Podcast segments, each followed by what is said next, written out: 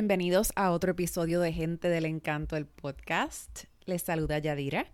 Y nuestro invitado de hoy es un artista sumamente versátil que desde muy joven se ha dedicado con mucha pasión a diferentes expresiones del arte. Su trabajo no solo ha impactado a nuestra isla, sino también a ciudades como Montreal, Nueva York, Filadelfia, Austin y Nuevo México. También tuvo la oportunidad de ofrecer talleres de arte a comunidades muy diversas. Como si fuera poco, es el cantante de la banda de Latin Metal y una de mis favoritas, Puya. Él es Diego Romero. Hola Diego, bienvenido a Gente del Encanto el podcast. Gracias por acompañarnos hoy. Hola, buenos días Yadira, un placer estar aquí en tu espacio. Eh, gracias por invitarme. Claro que sí, y los que vimos el live de Puya el pasado 14 de mayo, tremendo, lo felicito mucho y, el tema viento está súper chévere. Para los que no lo han escuchado, vayan y escúchenlo, Rush. Gracias. Pero antes de hablar de eso, Diego, entiendo que desde muy jovencito te inclinas por el arte en sus diferentes expresiones, ¿no? Eh, pero ¿cuál es tu primer recuerdo de que te apasionaba el arte y que a lo mejor por ahí, por esa línea era que te querías ir?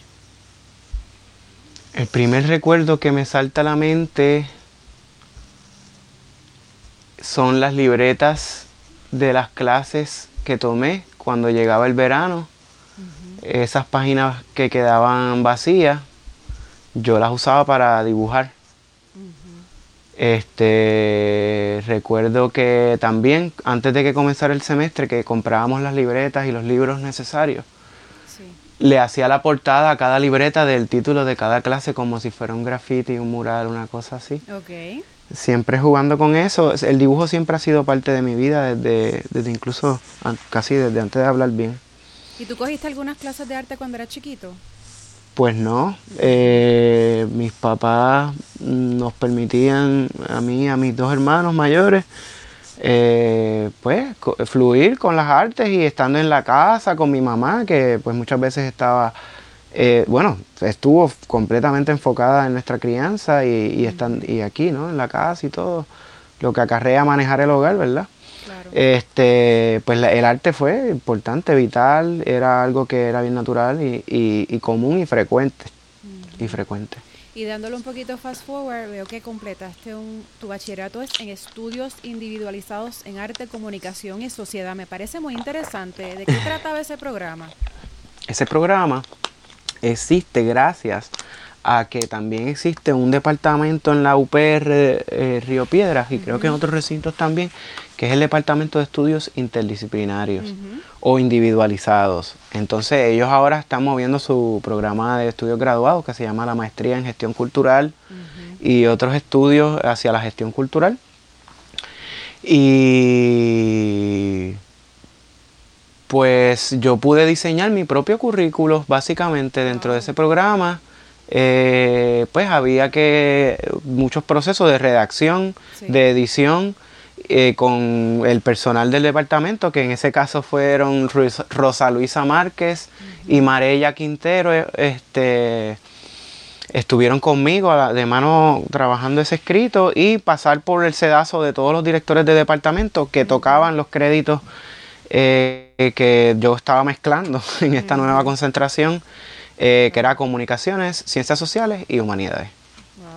Parece súper, de verdad que sí. Y entonces, este, tú también eres muralista, o sea, tú has producido y coproducido proyectos de murales. ¿Cómo tú llegaste a los murales y cuál fue el tu primero? Wow, eh, yo llegué a los murales a través del graffiti. Ajá. el movimiento del graffiti que tuvo un que ha tenido un auge bien importante en el desarrollo de lo que es ese arte. Eh, aquí hay unos exponentes excelentes y como yo soy del pueblo de Carolina, pues estaba bien expuesto a murales desde bien chamaquito y ya a los 11 años adopté un nombre que es, Exor, eh, un seudónimo para hacer esta. Nombre, okay. Y bueno, pues mi primer mural fue oficial. Yo no sé cómo, ¿verdad? Ahora es bien subjetivo también, esa cuestión de que es graffiti. Yo no lo quiero discriminar, en, eh, o sea, el, graffiti es parte de mi vida, es mi estética, eh, ha definido mucho de, de, mi, de mis referentes, pero Eh, pues yo me he abierto a muchas otras cosas en mi vida, ¿ok? Este, que tienen que ver también con las artes y no estrictamente con el hip hop o solamente con el graffiti. Y pues me da la oportunidad de aprender otras cosas. Este, pero el primer mural, diantre, como en el 2000, 2000, es el primer mural oficial que yo dije, bueno, pues yo voy a, vamos a ahorrar chavitos para a comprar pintura y hacer este mural en mi urbanización Metrópolis, en ah, Carolina. Ok, ok, fue en tu urbanización el primero. ¿Y de qué era? ¿Era graffiti o, Pues mira, mi primer mural fue un retrato de el subcomandante Marcos. Ok. Este, del Ejército Zapatista de, México, de Chiapas, eh, que fue un referente que todavía ando conectado y luego visité Chiapas en el 2011, pero wow. Este mural creo que fue en el 2000, 2001 el primer retrato de su comandante Marcos. ¿Y como cuántos murales has hecho desde entonces, más o menos? Mm, no tengo ninguna cuenta. Hay muchos efímeros que ya están bajo otras capas. Ahora le toca a los antropólogos buscar este, esos restos. Pero sí, el, arte del muralismo y, el graffiti, el lenguaje del graffiti es bien cambiante. Obviamente es como la piel de la ciudad, va cambiando, va mudando, tú sabes. Así que pues, hay un montón, no sé cuánto. Y entonces veo también que llegaste a ser el coordinador de murales para el Departamento de Corrección y Rehabilitación. Me parece muy curioso. ¿Y, y cómo fue esa experiencia y cómo llegaste ahí? Eh, mira, yo inesperadamente, yo sí he hecho varias comisiones en el municipio de San Juan, específicamente en el Coliseo Roberto Clemente. Eh, también hemos dirigido esfuerzos y colaborado con artistas para hacer arte en estas facilidades del Irán Bithorn, el Coliseo Roberto Clemente, en recordación a nuestra gente, ¿no? La gente que... Claro. Eh, en particular, luego de un mural en el Coliseo Roberto Clemente, que se, dedicó a Tuto Marchand en vida, eh, de alguna forma este, esta gente del Departamento de Corrección se enteró eh, y me llamaron, me entrevistaron, eh, tuve que hacer un proceso bien burocrático de sometimiento de documentación, corroboración de cosas, etcétera, para trabajar.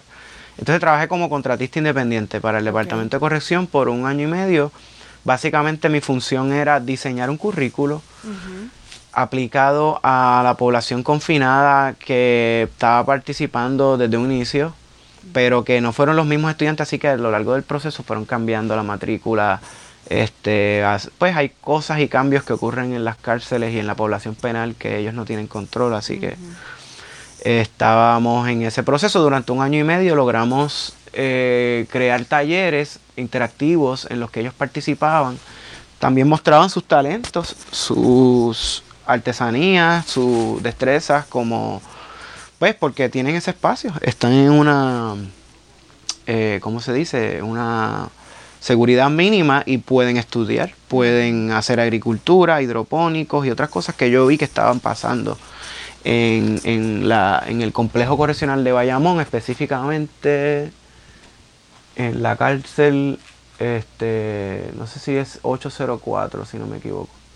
Nada, este, y estuve con ellos tallereando allí y salimos a pintar en tres ciudades. En Cataño hicimos un mural al aire libre, o sea que los, los confinados pudieron, tuvimos que trabajar la logística para que salieran, hicieran ese servicio comunitario. Este, y Cataño, que más? En, dentro de la cárcel hicimos una en el pasillo de las visitas que van entrando a, reunirse con sus seres queridos que están dentro. Eh, un pasillo interesante porque era precisamente como esta persona caminando y estas dos personas caminando una hacia la otra y encontrándose. Este y luego de ese proyecto hubo un gran proyecto que a mí me, me emocionó. Se hizo durante la Navidad del 2000 15, estos confinados y yo estuvimos nueve días corridos trabajando un mural que trascendía, o sea, el tamaño era increíble. Es el túnel, es debajo de un puente. El puente de la salida cuando te vas a Guanadías, al pueblo de Juanadías.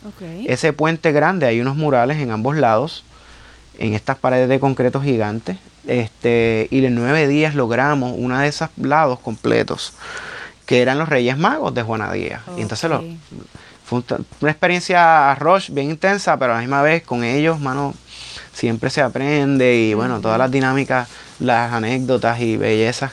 Yo documenté parte de ese proceso y en mi canal de YouTube hay, y en mi página de internet diegoromero.net también este, pueden encontrar referencias sobre esos proyectos, videos, coberturas de prensa y eso. Mm, muy, muy bien, suena súper interesante y me imagino que pues es una experiencia que te llevas tú por el resto de tu vida y muy bonita, sí. Los eh, artistas más creativos con... ¿Cómo cuántos eran? Cuando estaban esos nueve días, ¿cuántos eran en total? Eh, durante esos nueve días estábamos rondando entre siete personas. Ok, ok. Eh, entonces, a ti como artista, Diego, ¿qué te inspira, qué te motiva a la hora de crear? La vida, o sea, yo entiendo que hay que vivir para creer. Eh, creo que la, la vida es la mejor materia prima para sacar esas cosas este, que se convierten en artificios o en obras de arte o como lo quieran llamar. Eh, pero sí, este, hay que vivir, vivir, o sea, todo lo que envuelve eso, lo bueno, lo malo, lo rico, lo, lo no tan rico. Entonces pasamos a Puya. Desde 2018 cantas con la banda de Latin Metal Puya. ¿Cómo, cómo fue que se dio ese junte? Ese junte, eh, el relato de ese junte básicamente es también trabajando como, pintor, ¿verdad? Pero en este caso en el campo de la escenografía eh, de cine. Eh, trabajo hace 15 años como pintor escénico y ahí he interactuado poco a poco con Harold Hopkins, que es el bajista de Puya, este, que también trabaja en el departamento de arte y a través de los años fuimos conectando hasta el 2018 que logramos hablar así, interactuar y compartir nuestra, nuestras tendencias musicales, etcétera. Y se dio esa conversación. Y luego de eso, pues, se concretó también con otros miembros de la banda, ¿verdad? Porque Fuya es un, es un, es un organismo establecido, una institución, ¿verdad? De la música y ellos poco a poco y no, no, surgió la invitación al Viva la Rock Fest, que fue en Oaxaca, el 2018, el mismo año que nació mi hija también. Ah, ok. Y,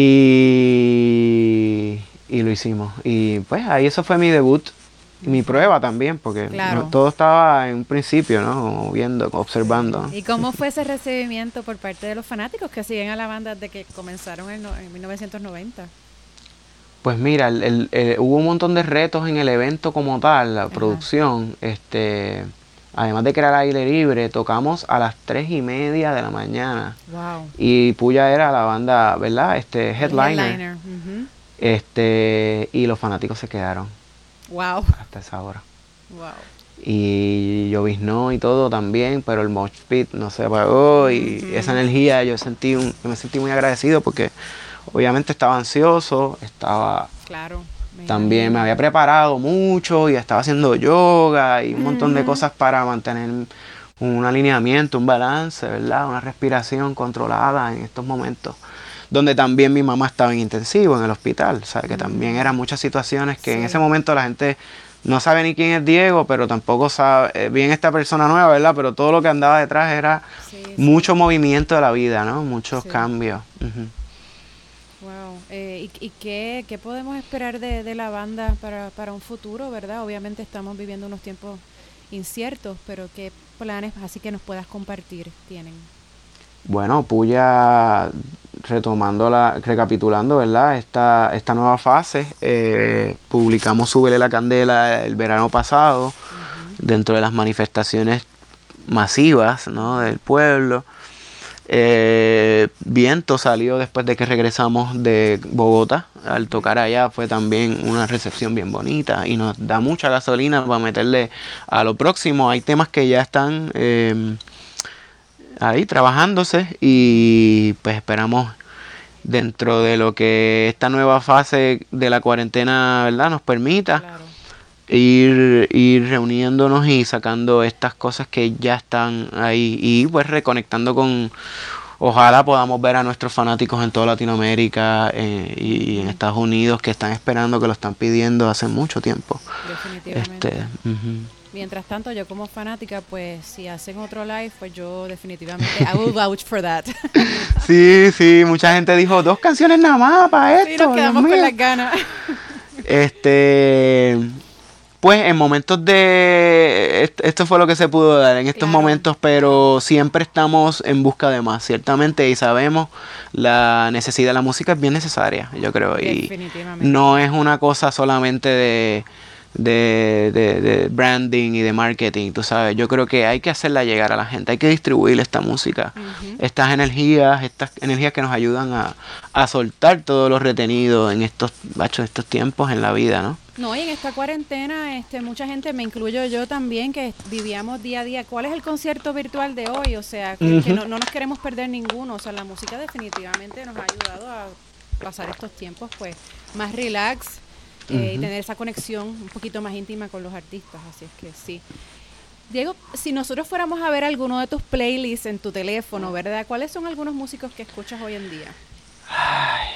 yo escucho mucha música, este, estando y no estando ocupado, escucho música. So, yo he estado como volviendo a este disco que se llama Green de un artista que se llama Robo Hans. Robo Hans, R-O-B-O-H-A-N-D-S. Eh, Robo Hans es un chamaco que parece, según lo que he visto, que es un multi-instrumentalista. Y, y multi-instrumentista, o sea, él toca un montón de instrumentos y él hace sus propias canciones. Él hace la batería, él hace la guitarra, él hace el bajo, él hace los sintetizadores. Y no es nada muy procesado, se escucha una música bien natural, este, en vivo, se siente como una banda de jazz y es el tipo.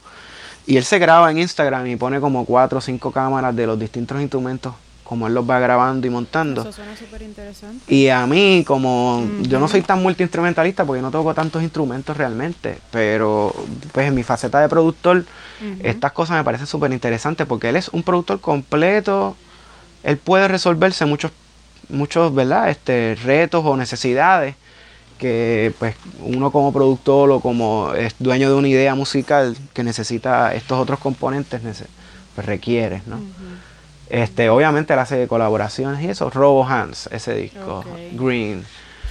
¿Quién más escucho? Bueno, estoy escuchando mucho gospel, no quiero decir nombres oficiales de ningún artista porque he tenido muchas reacciones bien raras este porque sé lo que nada la farándula es pero hay un coro de gospel que se llama Sunday Service Choir. Okay. y es un gospel nuevo. Mm. eh, y ahí yo no soy o sea yo no escucho el gospel por intereses necesariamente ideológicos sino estéticos. Eh, y esa, esa es parte de nuestra herencia africana en, esto, en este continente y, y, eso ha marcado el rock, viene, o el blues, todas estas raíces, el jazz, este, expresan eso. Y yo creo que estamos en una era en donde este, cada vez hay más gente celebrando esa herencia afro afroindígena que tenemos todos adentro.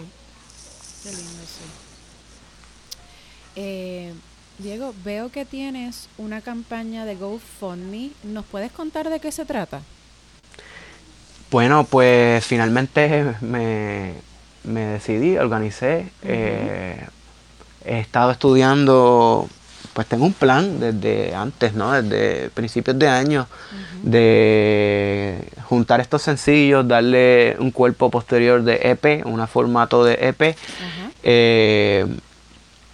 y he estado invirtiendo eh, tiempo y dinero y, colaborando también con gente magnífica que me ha dado su tiempo y su talento también. Eh, y para poder concretar estos proyectos independientes, pues que lo estoy tratando de hacer, ¿verdad? Con la mejor calidad posible, con, con el sonido que estoy buscando. Yo no tengo prisa, pero creo que es necesario este hacerle eh, dejar saber a la gente cuando uno como artista independiente necesita apoyo. Claro. Porque es una relación eh, recíproca, eh, simbiótica, de intercambio.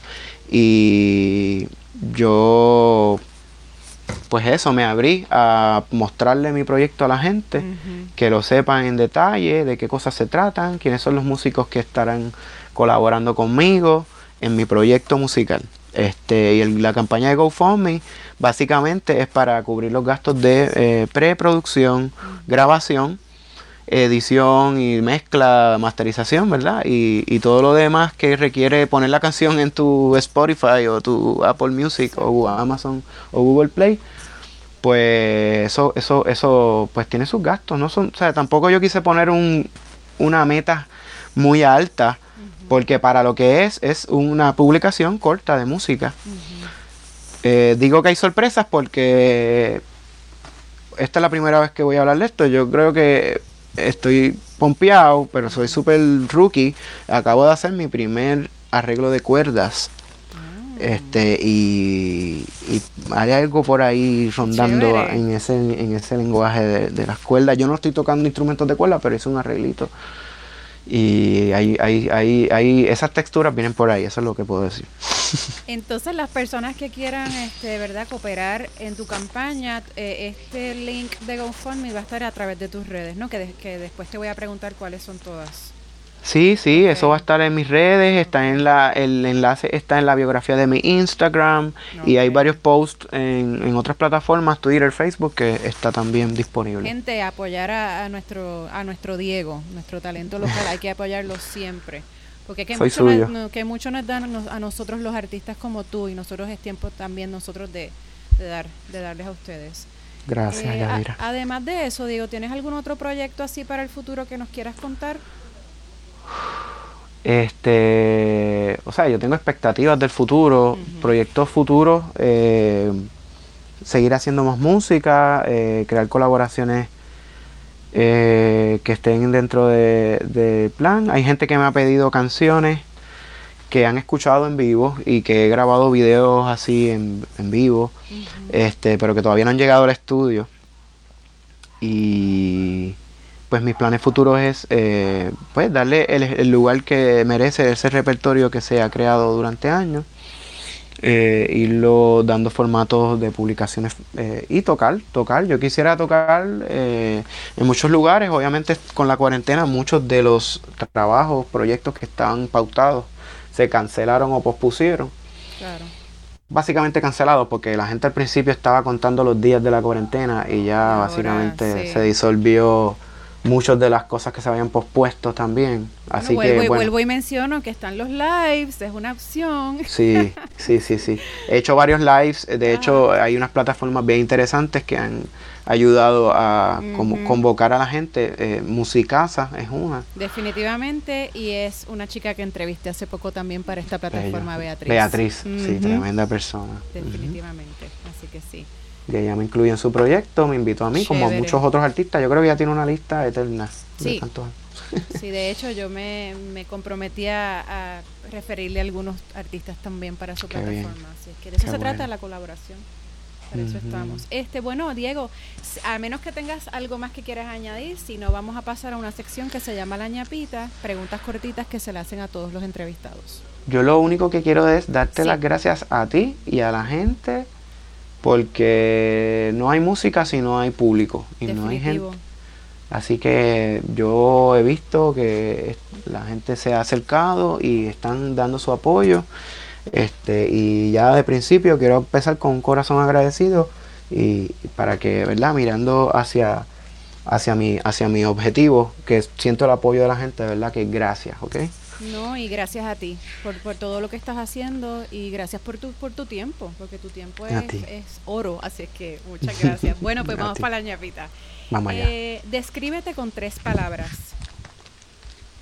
Eh, libre, creativo, simple. Si tuvieras que regalarle un libro o un disco a todos tus seres queridos, ¿cuál sería? Yo recomendaría el álbum Regresa de Buscabulla. Chévere. Eh, una frase o cita tuya o de otra persona que te gusta mucho. de ese mismo álbum de Buscabulla, escuché esta y yo dije, esta debe ser. Dice, ella dice, se me olvidó su nombre, discúlpame. No te preocupes. Ella dice, la luz viene después de la oscuridad más grande. Tú no puedes ver las estrellas si tú no tienes una noche oscura. Descuida. Puede ser tu, tu impulso hacia la luz, básicamente. Bello. Y muy, muy vigente para lo que estamos viviendo ahora mismo, definitivo. ¿Cuál es un hábito poco usual o manía que tienes? He bailado en el bosque bajo la luna. Uy, chévere. nice. Eh, algo que nunca falla en calmarte es. La respiración. Un puertorriqueño o puertorriqueña que admires. Giovanni Roberto. ¿Quisieras aprender a? Navegar. ¿Qué harías si no tuvieras miedo? Mira, esta, te voy a decir, estas últimas preguntas yo no las tenía contestadas. Así que, ¿qué haría si no tuviera miedo?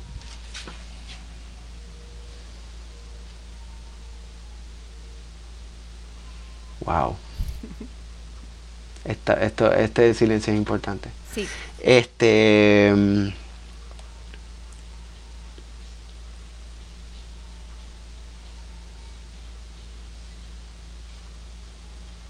wow.